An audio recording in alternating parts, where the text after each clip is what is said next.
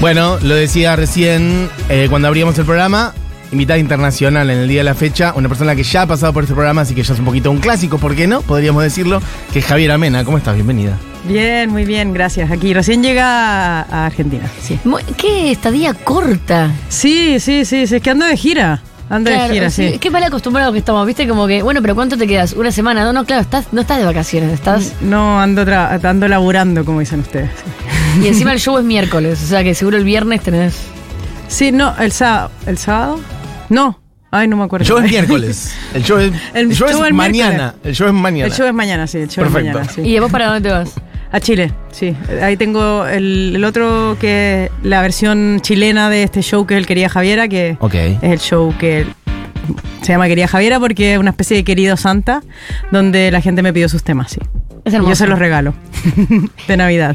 Che, pará, estoy reintrigada con lo de querida Javiera. ¿Cuántos shows son? ¿Son Chile y Buenos Aires? Sí, o- Chile, Buenos Aires. Es un formato especial solamente para fin de año para eh, eh, mis casas, que son Chile y Argentina, sí.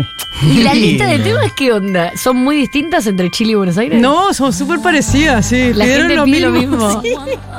Pidieron lo mismo. ¿Y hay algún tema que te pidieron que es como, uy.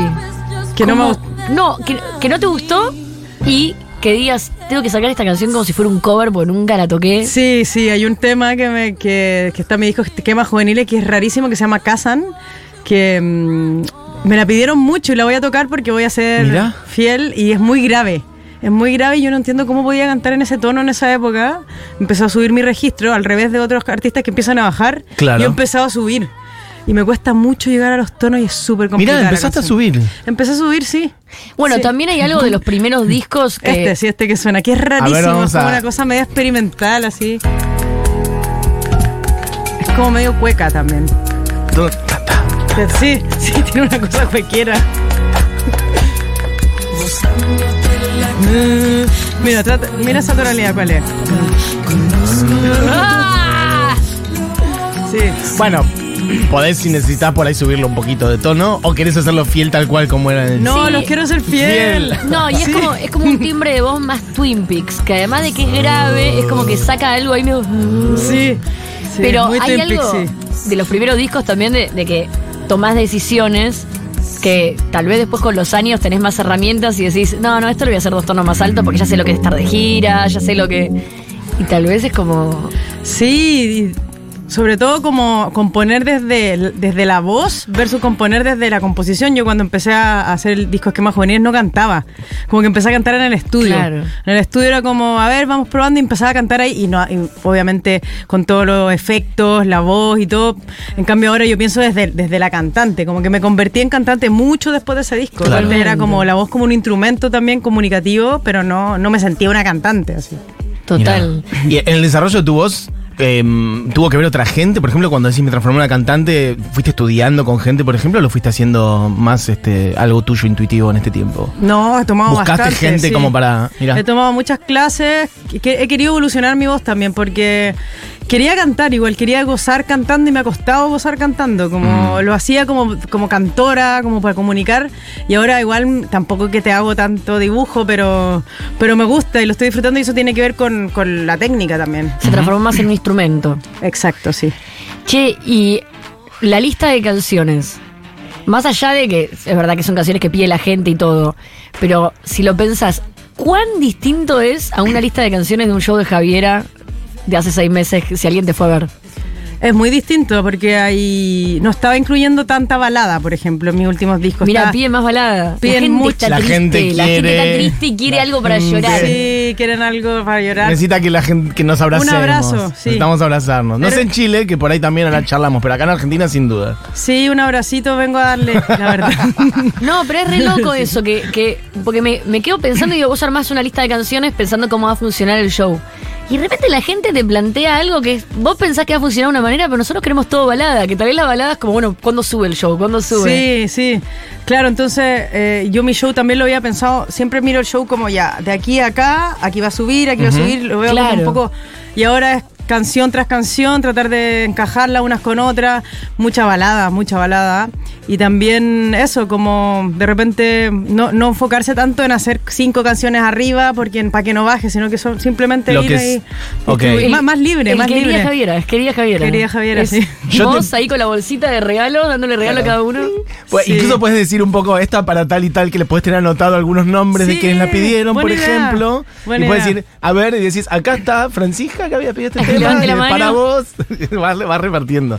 Em, ¿Cómo piden las canciones? Perdón. Eso, contemos Ah, un ya. poco. Ya. las pidieron, yo hice una especie de formulario que también tenía, era como una cartita santa también. ¿Si comprabas la entrada? no, no necesariamente. Ah, o sea que iba a haber mucho vivo Ah. que anda armando la lista de temas para la gente que va y no va. Exacto. Para, pero sí. ya está cerrado el periodo de Sí, pedir. Ah, sí, porque bien, había que ya ensayar, está. había que ensayar, Claro, sí, es verdad. sí. Sí, ya lo cerramos, eh, hicimos la convocatoria eh, y nada, o sea. mm, Acá estoy viendo el lindo. formulario. Este. Ese era el formulario, sí. Claro, o sea. Pero eh, ya se cerró la Vos cosita. ponías tu nombre, ponías tu edad, tu correo electrónico. Ah, y podías poner hasta tres canciones. En Sí. orden de prioridad. Muy bien. Sí, sí, sí. Javiera, Una pregunta. ¿Qué producción? ¿Esto está chequeado por escribano? ¿Ha habido un ranking donde está la canción más votada? ¿O vos dijiste, bueno, a ver, para de esto yo voy a hacer un filtro porque tampoco la hueva? Sí, no. eh, tuve un filtro yo. Hice un filtro también, pero también respetando bastante lo que me decían y no, obviamente no pude tocarlas todas. Son como 22 canciones, creo, las que tocamos un poco más. Ajá. Es bastante para mí. Yo a mí no me gusta hacer shows tan largos, porque yo cuando voy a ver un concierto muy largo es como me, me desconcentro en algún momento. Es muy difícil estar. Sostener. Claro, sí, así 22 que- canciones son casi dos horas de show. Una hora Uy, cuarenta. sí. Pero yo no, pero va a estar bien. No es menos, porque algunas las hago más cortitas. no sé. ¿eh? Haces un medley, un popurrí. A capela. Enganchás cinco canciones. Fue, fue. No, pero, pero sí. eh, el filtro fue más o menos ir viendo eh, cuáles realmente votaban bastante. Claro. Y también algunas que otras que me hacía gracia que votaran, la- las metí, sí. Claro, sí, es que también tiene que haber una gracia de si va a ser una lista a pedido de la gente que, que, se note que hay cosas Que vos nunca distinto, tocás. Porque claro. Sí, obvio, obvio, sí, sí, sí, se van a Y sorprender. a la vez eh, debe ser este, interesante como mm, para vos tener una devolución de la gente de cuáles son sus canciones favoritas, ¿o no? Es que me ha ¿No? Es un casi montón. como un estudio, Es un estudio de- antropológico. de mercado, sí. Sobre- eh, de mercado, sobre tu obra, sí. No, antropológico es más lindo. Pero sí, es un estudio, me sirvió mucho también revisitar canciones para lo que estoy haciendo ahora, como cosas que nunca hubiese tocado, como esa casa, por ejemplo. Es como qué raro cómo componía Mira. antes, como qué raro estas- estos intervalos que hacía, que ahora uno lo empieza como con el tiempo a ponerse como cada vez más estándar un poco. Claro. Está bueno como revisitar esas cosas como más raras, no sé. Claro, y además es verdad que la, la forma de, de construir para los artistas una lista de temas para un show en vivo tiene que ver con cosas que tal vez el público no se imagina. Porque vos decís, bueno, estoy presentando un disco nuevo, voy a hacer mayor parte Mm. del disco nuevo. Este tema ya es arriba, no voy a hacer el tema arriba del disco anterior, pero el otro que era Claro. corte. Y de repente te encontrás con un pedido que tal vez. Sí, sí, eso, eso tienes razón tú, como que lo, las cosas que uno piensa para hacer un show ahora no tienen nada que ver con un co- con, otro así, pero al final te das cuenta de lo que quiere la gente igual, pues te das cuenta Claro. y es la verdad un poco, es la verdad Te del re- otro lado. ¿Te Sí. reencontraste con alguna canción que dijiste, che, esta la tengo que volver a tocar ahora siempre? Sí, hay una que le habían puesto aquí para cuando me presentaba que se llama Hasta la Verdad. Y era como, ¿cómo no la estaba tocando? Mirá. Sí, fue como, y llevaba como cinco años sin tocarla y es como, uy, sí, debería haberla tocado. De hecho, tengo más preguntas sobre este estudio de, de antropológico o de mercado que hiciste que me intriga porque vos, le hiciste- por ejemplo, le pediste a la gente que diga su edad. Después separaste por, dijiste, te diste cuenta, por ejemplo, a la gente más grande pide canciones más de mis primeros discos por ahí, o la gente más joven más de lo otro, o no cruzaste ya tanto No, las variables. No, eso lo, la verdad, eso mi, mi, mi equipo fueron los que se metieron más en esa Alguien data. tiene que estudiar eso. Sí, en mi equipo de marketing se pusieron a estudiar la edad. Hay mucha gente muy joven que les gusta el esquema juvenil Ahí que mi está. primer disco. Eso, qué lindo eso. Claro, Como que que, se- vez nunca lo escucharon. ¿Ah? Que no, No, tuvieron pero- oportunidad de escuchar No, en pero vivo. ahora lo Pero están les gusta, claro. sí. Y, lo que, y es como les gusta mucho ese disco, y hay camisetas Qué en Chile, bueno. como que es como el disco de, la, de los jóvenes, así, Claro. de, la- de los jóvenes de todos los años, no sé. Porque es un disco muy romántico, muy Sí, despojado. muy Claro. intenso, de la Muy sen- intenso. una sensibilidad más, sí, más este. Que uno después la va perdiendo más un poco. Sí, y, ta- y también eso, ¿no? Como que vos contem- no contemplás a veces que hay público eh, que tal vez tenía cinco años cuando vos estabas haciendo una canción y hoy te va a ver. Los años pasan para todos. Sí. Y te quieren ver y, y- y quieren poder tener una revancha de ciertas canciones en vivo. Sí, claro, es como yo otros artistas que conocí más grandes y me- no me gustaban cuando chica y después los voy a ver, no sé, y, y quiero escucharlo primero también porque Claro. tiene otro brillo las cosas del principio. Es más es más libre igual, siento, sí. Totalmente. me, me acuerdo del programa que había, creo que en VH1, o no me acuerdo dónde, que eh, era como de eh, música a la carta y tenías a Bowie y vos llamabas por teléfono, Sí. teléfono ¿En línea. serio? Pero era, Sí. era, era una locura porque Era te genial. llamaban de. Era la época previo a, a internet. Entonces, Era como analógico Vos el llamabas pedido. por teléfono, Sí. del teléfono de tu casa, poniendo el código de Estados Unidos y eh, salías en vivo. Entonces entraban llamadas de la India, de Suiza, no sé cómo las linkeaban, y vos les pedías la canción. Y yo siempre me preguntaba, digo, debe haber un filtro previo donde te preguntan qué canción vas a Sí, pedir. o qué le vas a decir. Yo no creo que Bowie esté preparado para tocar todas sus canciones. Y estaba con R.E.M., con Bowie. El de Bowie es más. espectacular. Ah, no lo sabía. Lo, lo- mira, se llama, ay, acá lo encontré. Se llama Live by Request. Live by Request, Live ahí by está, Request. 2002. Eh, que él, de hecho, tiene. Mira qué buena eh, Es, el show es bárbaro porque él habla. Creo que habla un poquito Hablan con de la las gente. O le tiran. el- dice algo. Yo, uno de los recuerdos que tengo, mira, te tiro la idea ya que mañana es el primero. No, Sí. que R.E.M. contaba, por ejemplo, la historia de eh, Losing My Religion. Mm. ¿no? Y contaba que, que todo el mundo creía que Losing My Religion era una canción súper profunda y de amor, y que en realidad es Michael Stipe en un boliche eh, abajo de un reflector, de- que dice That's me in the spotlight, Ujú. Viendo cómo va a ir a hablarle a alguien y que nunca le habla. Y toda la canción es sobre ese momento, que es algo como bastante banal al lado de lo que la de gente lo que la gente y proyectó. Y, y nada, que se terminaban como contando historias de, de las canciones y hablando de las canciones con una profundidad que tal vez en otros shows no. Sí, Vale. yo también tenía ganas de hacer eso, de comunicar un poquito, ya que me pidieron las canciones, Claro. comunicar realmente un poco, da- darle ese regalo también a la gente, esa intimidad, de poder compartir de dónde vienen algunas y todo eso. Es como Sí. la, gra- la- también se me, se me había olvidado la idea, así que me, gracias por acordarme. Bien. es que la gente que va a esos shows también son personas que tienen como un interés extra, además de, de- de la música, ¿no? Como que eh, tienen como una conexión ahí con las canciones un poco más profunda, como que quieren saber todo. Claro, aparte, Sí, si, más fans, si más eligieron fans. una canción muy específica, claro, por ahí les, les, les gustaría saber la historia. Bueno, me Em, encanta. Quien dice todo esto es Javier Amena, vuelvo a decir por si alguien acaba de sintonizar, eh, que toca mañana en Niceto. Las entradas están a la venta, quedan algunas, las últimas, así que pueden ir ahora corriendo a comprar. Eh, el show arranca más o menos a las 8. En este show que eh, ha dado a llamar eh, querida Javiera, con una carta. Em, la idea salió de dónde? Porque creo que eso no contaste todavía. ¿Se te ocurrió pensando en algún otro artista? Con ¿O mi alguien equipo. te sugirió no, fin me de lo año? sugirieron, sí. Fue. Es que queríamos hacer un show diferente fin de año y no sabíamos cómo, porque ya llevo un tiempo con el Nocturna Tour.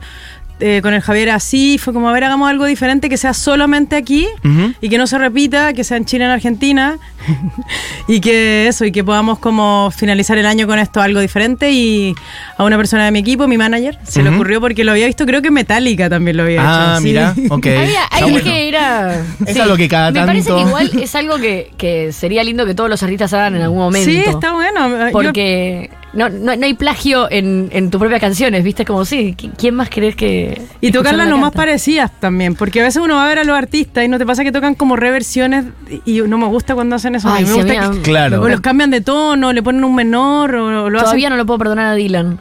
por, Por- Argentina y tocó todas las canciones que te costaba un huevo adivinar qué canción era qué canción. No, eso no. No, quiero un show Heaven del, Door. del gran. El otro No, día ¿en hice esa imitación a No, quiero un Heaven Door. Bueno, que Ay. Dylan. Dylan No, cam- ¿qué es cambió su manera de cantar. Viste que Like tiene todo. ¿eh? A Rolling Stone. Like Rolling Eh. Stone. Era, ¿qué Somos estás imitadores. cantando? Sí, también hay una versión de Ricky Martin de Fuego contra Fuego, que es una de mis favoritas, también que le cambió todos los arreglos y como que se modernizan. Y yo, yo por eso quiero mantenerlo lo más fiel posible a lo que, a lo que fue. Sí, sí. Eh, mm, bueno, no, es que ahora me quedé con. No, con que el no, No, que no, Heaven's, no. Eh, pero ¿cuál decís? ¿El del Gran Rex o cuando vino Vélez? Vélez. Claro, yo me acordé del Gran Rex, todavía más Vélez. acentuado. No. Bueno, ya es un señor con una edad muy avanzada. que, Pero, este, eh, fue cambiando la- mucho su. Otra su cosa voz. que eh, es verdad lo de las reversiones y últimamente hay muchas bandas también tocando sus discos enteros, ¿viste? Como, Ah, bueno, sí, voy y toco tal disco hace 15 años y es como una forma... Pero tenés que ir a escucharte el disco entero. Esto a la carta me parece el mejor show navideño que, se puede hacer. Un regalito, un regalito. Ahí les traigo mi, mi bolsa de regalitos, sí. No, la verdad que sí. Bueno, hay gente que dice cosas lindas para vos. Por cierto, eh, gente de Chile, si quiere aparecer ahora, pueden hacerlo y contar cosas de Javiera, si la han visto por allá o que representa para entradas para ustedes. Chile? O gente de este Poquita, lado. muy poca, quedan como tres, así que apúrense. Uh. ¿En dónde va a ser el show allá en Chile? En un teatro que se llama Teatro Coliseo. Perfecto. En el Coliseo, en Santiago. En Santiago, sí. Bien, hermoso. Eh, querida Javiera, yo tengo entrada, nunca te vi en vivo, dice Miriam por acá, y pedí todas Ah. canciones de otra era porque fue mi de empezar Ahí de va. nuevo. Hay bacán, o sea, hay un montón de otra era. Mira, eh, ¿qué más? Te amo, Javi, te vi todas las veces que estuviste en Córdoba, te esperamos todas las absurdas acá. Ah, la absurda, un saludo para la absurda de ahí, no es de vegana, no es de vegana. Ah, Hay un show de- ok, de, perfecto. apertura. Sí, toca Fermín. Ay, Fermín, total, amigo también de la casa, Buena estuvo hace poco sí. por acá. Hace poco se cerró y yo feliz porque me encanta lo que hace y en algún momento hablamos para producir juntos y todo así. Qué bien. Eh, bueno, de hecho podemos ir por ese lado también. Fermín es, eh, es, bueno, es un artista joven nuevo acá Argentina, como muy metido en el mundo de- del pop, pero no solo, aunque su sonido propio es más pop. Pero él también es productor de otras cosas. Produce, a- bueno, produjo a Dillon y a muchos otros. Y vos también sos productora. Charlemos un poco de ese rol. ¿Cómo, cómo venís creciendo en ese, en ese rol en estos últimos años, como productora de otros artistas? Sí, me tengo que poner más las pilas, la verdad. Este año quiero ponerme más las pilas como productora porque es un trabajo. Es un- no es como el Mucho, placer de hacer claro. tus propias cosas. No. Tiene, tiene tiempo, Ajá. tienes la exigencia del artista. Pero le produje una canción, por ejemplo, a Cariño y a una banda española. Ay, me encanta Qué bien, Sí, más- Qué lindo. Se llama Tamagotchi la canción y fue un éxito. Sí, Sí, no sabía que lo habías producido Sí, la qué produje yo, lindo. sí. Y lo pasamos súper bien y me gusta, pero hay que ponerse las pilas para También, claro, Javi, Es vos estás mundo. viviendo en Madrid y en Madrid hay, hay una onda de bandas de pibas haciendo una música increíble. Si la llego también, ¿te La gustan? Llego que se le fue una de las músicas ayer, me enteré. Estaba ahí. No sabía cuál. Ay, sí, no sé, lo anunciaron en sus redes. ¿Qué yo pasó? las sigo todas. No, llegó Band, que yo las traje todas acá ¿Sí? Al programa varias veces, eh, que una de las músicas se le fue. Que las Hints también se separaron Oh, el es que las bandas cuesta que duren las bandas. Por eso yo siempre dije voy a ser solista para que me dure mucho Sí, mi proyecto. No, te- no te- no tenés que anunciar que uno de los Sí. músicos se va, no va. Yo ya tengo ahí como rotando, inclusive.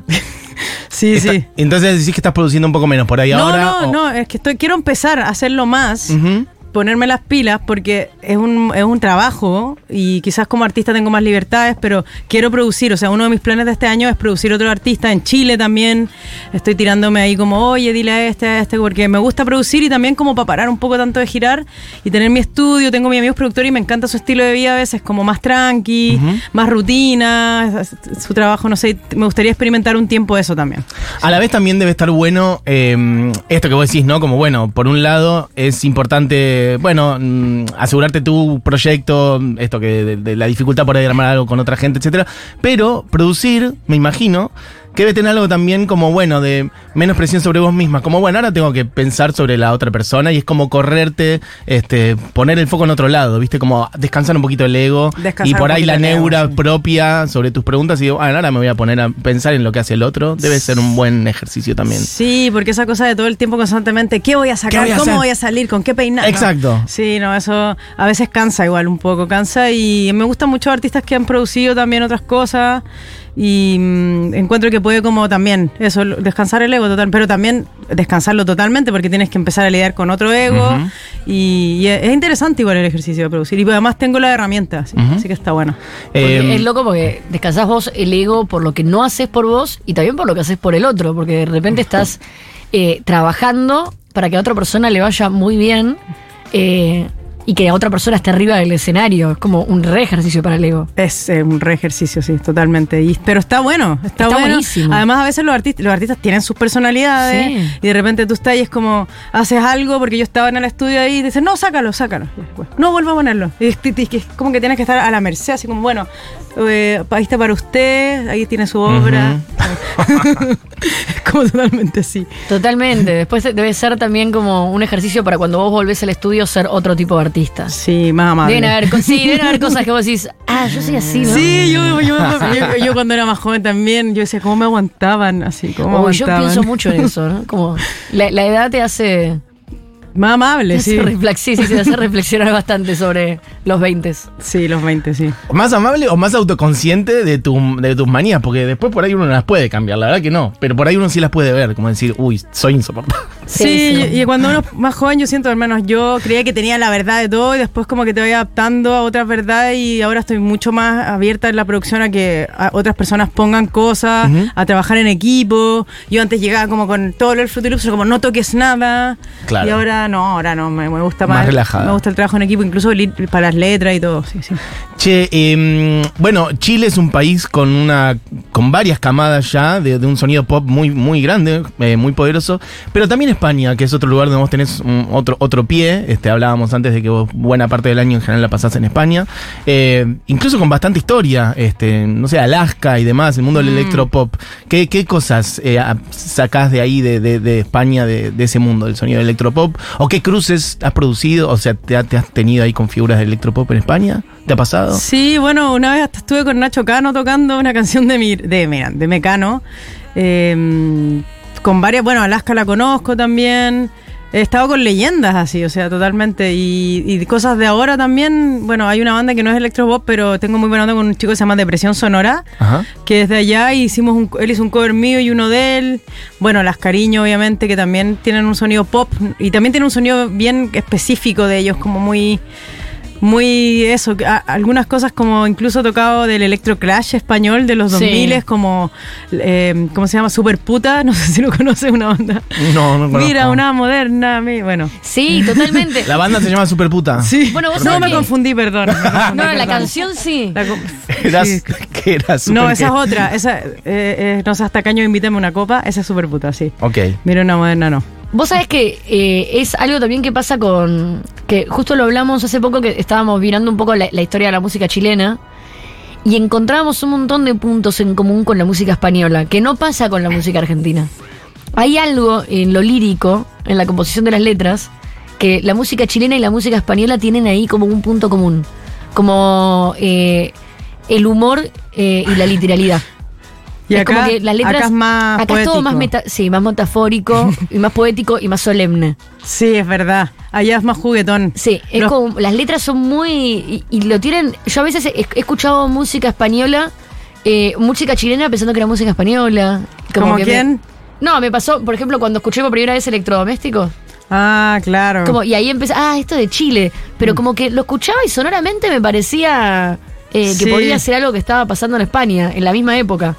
Entonces como que siento que vos en Madrid eh, hay ahí como una conexión eh, sonora como que siempre va continua, como que lo que está pasando en el pop chileno también está pasando en el pop español. Sí, verdad, es más, claro, menos, menos intelectual quizás, como que puede ser, o menos, No sé es si más es como intelectual, juguetón. ¿eh? porque las letras son muy inteligentes. Sí, sí, intelectual me refiero, como, ¿cómo le dicen Menos allá? solemne. Más Tienen directa, un claro. nombre.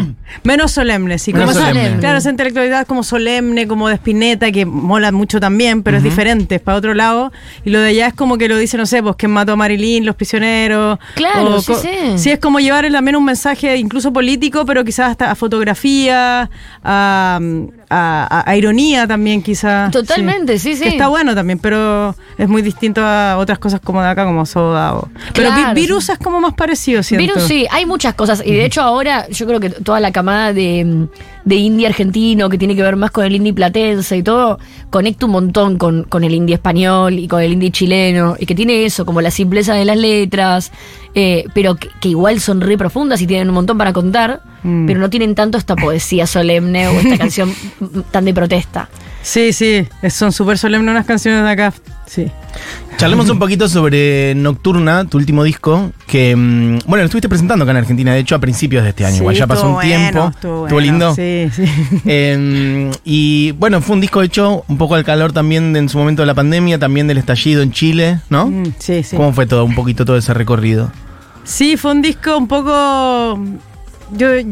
Nocturna tenía también otro nombre que era como Playa de Noche y era un poco una, la isla de Lesbos. Es una isla ah, tampoco evasiva, pero es como un poco como ya. eh, eh, yo lo definiría como cuando te ibas en la pandemia o en el estallido social que había toque de queda y te ibas a una fiesta y te quedabas ahí porque no podías salir hasta las 5 de la mañana. Eso es un poco nocturna, así como un disco de, de, de disfrute, de goce, de, oscuro, de no- nocturno.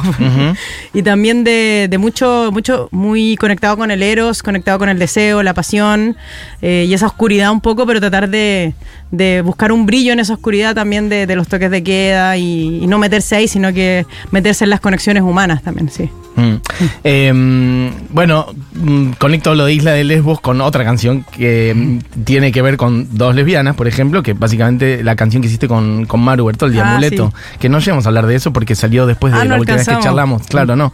Eh, bueno, nada, algo sobre eso. Bueno, el video también, video bastante El mejor video del mundo. El video, Sí. muy bueno. El final es buenísimo, sí. Es muy bueno ese video. Sí, no, muy, eh, una mi- de mis colaboraciones favoritas, la verdad. No he tenido muchas, tantas colaboraciones. Bueno, Manu tampoco tiene tantas. No. No. Y fue como una colaboración como que la gente disfrutó mucho, la verdad. Eh, nos trajo, yo creo, buena aventura a ambas. A, a mí sobre todo y a ella también, yo creo, nos abrió un público diferente. Ella viene más del rock, yo vengo del pop, pero ambas lesbianas, entonces nos, nos juntamos ahí y nada. El video, bueno, eh, lo hizo Miche, así que quedó increíble. Sí, es, increíble. es un video muy hermoso. La canción es increíble. El video es eh, cine. Sí, no, y lo pasamos muy bien grabándolo también. Y recuerdo una presentación, vos Barbie seguramente me podrás decir mejor porque era un show en el CCK, Ah, era el la 8M, ballena no, la ballena lésbica, pero ¿qué, ¿para qué fecha era? Era el 8M, pero en realidad era sobre el La ballena 7M, que es el día de la visibilidad visibilidad, En realidad la ballena lésbica está mal dicho, pero era la La ballena, ballena de tortas. No, se, se hizo un concierto eh, en el Centro Cultural ¿En el Kirchner, CCK? en La Ballena, eh, sobre la visibilidad lésbica, y fue un concierto increíble dirigido por Paula Trama y Rosanoli. Ahí está. eh, con un cancionero eh, de canciones escritas por artistas lesbianas, y todas las artistas que estaban arriba del escenario eran lesbianas, desde el violín hasta eh, la batería. Era la isla de Lesbos. Era la isla Era la verdadera isla, Era de, la Lesbos. isla de Lesbos. Yo no sé si alguna vez se hizo algo así y mm, creo que habían 2.500 lesbianas en el público y Mati. Y yo. Y, mm, Que yo le ese fue el día que le saqué la foto en la escalinata una- afuera. hay una foto en las escalinatas del Centro Cultural porque lo que sucedió fue que a las 10 de la noche la gente salió y nadie se quería ir porque era como esto no puede estar Se pasando. armó una especie de fiesta en la Sí, vereda. Se armó Sí, una sí, sí, sí. fiesta eh, ahí en, en la vereda y la verdad que fue muy increíble. Y el cierre, bueno, Javiera, vos Eso. cantaste y tuviste dos colaboraciones en ese show.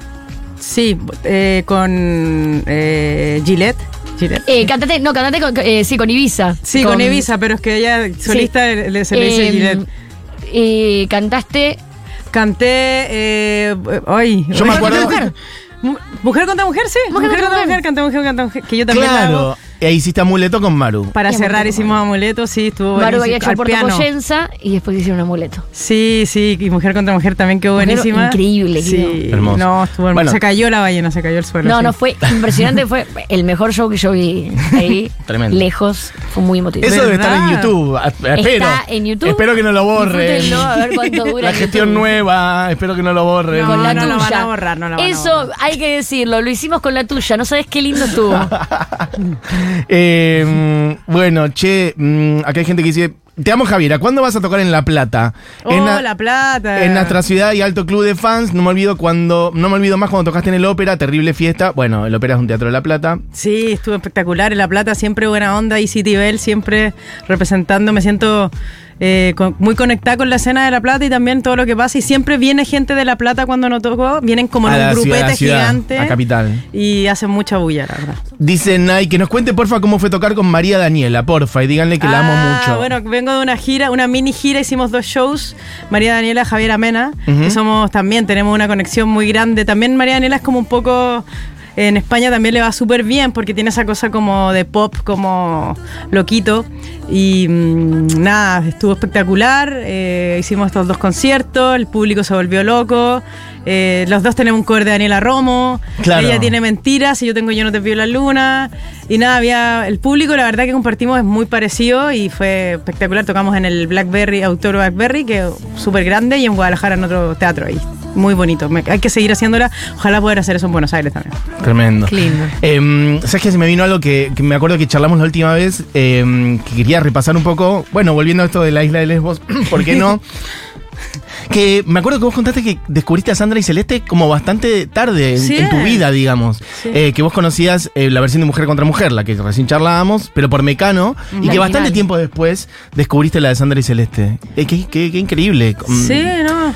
Este, ¿con qué, Pero- ¿Con qué pensás que tiene que ver con, con, bueno, con, con el contexto de dictadura en Chile en su momento? No, que por ahí no llegó Sandra y Celeste Quizá. a Chile. Lo que pasa es que la de Mecano es original y anterior, entonces claro, la de Claro, Sandra y pero, Celeste- lo- pero ella descubrió igual la de Sandra y Celeste bastante Mucho tiempo después, después que Sí, la hicieran poco. ellas, digamos. Claro, por Me eso. la mandó un Hace amigo. Hace poco. Un video y yo como viendo eh, los 80 era estas dos mujeres. los 90, sí. Están como en un plató de televisión, como mirándose con un pianista que no sabéis si también es como.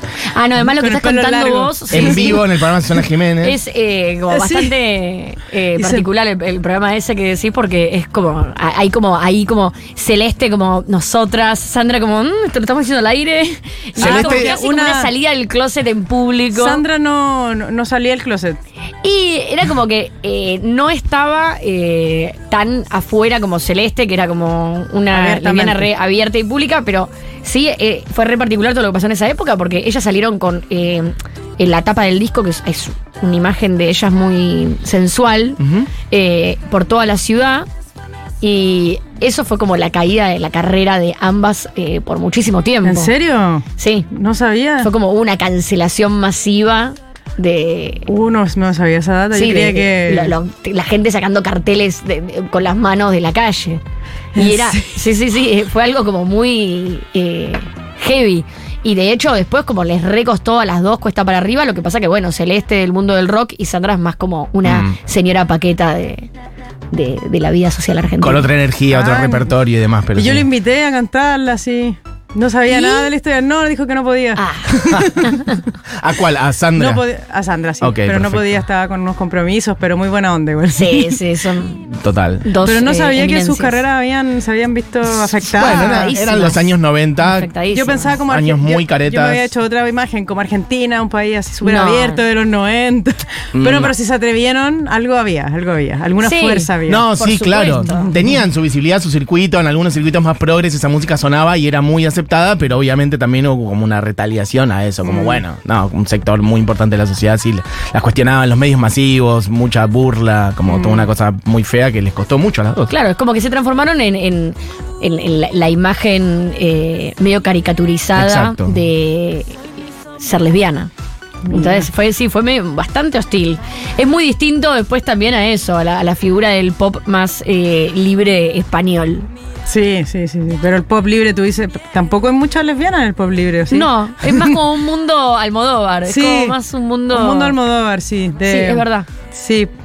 A ¿Dónde están qué- las lesbianas de los 80 si no? Eso. Ay, sí, hay, eh, hay, hay unas como folclóricas allá, pero no lo decían, no sé. Hay una frase muy típica que, que dijo, no me acuerdo si fue Lola Flores, que es mítica, que dice, ¿quién nos ha dado un pimpazo con una amiga? Mira. Que Es como, que, bueno, eh, algo medio vulgar, pero, pero es como mm, que estaba muy aceptado y todos se saben, pero nadie lo dice abiertamente, pues, pero es como las amigas y todos lo sabían y en el pop también había muchas lesbianas, yo creo. así. Sí, totalmente. De hecho, todas las decían que hasta Rocío Jurado, no sé. Ah, sí, bueno, de hecho, eh, también es algo que, ponele, acá en, en- en Argentina, eh, es loco que de lo de Sandra y Celeste en adelante, no es que ahí fue el comienzo de. Al revés, es como que se las castigó de una forma donde para eh, tal vez una parte más de nicho eh, queer eh, fue re importante, pero para el mainstream fue casi como, bueno, hasta acá llegó esto.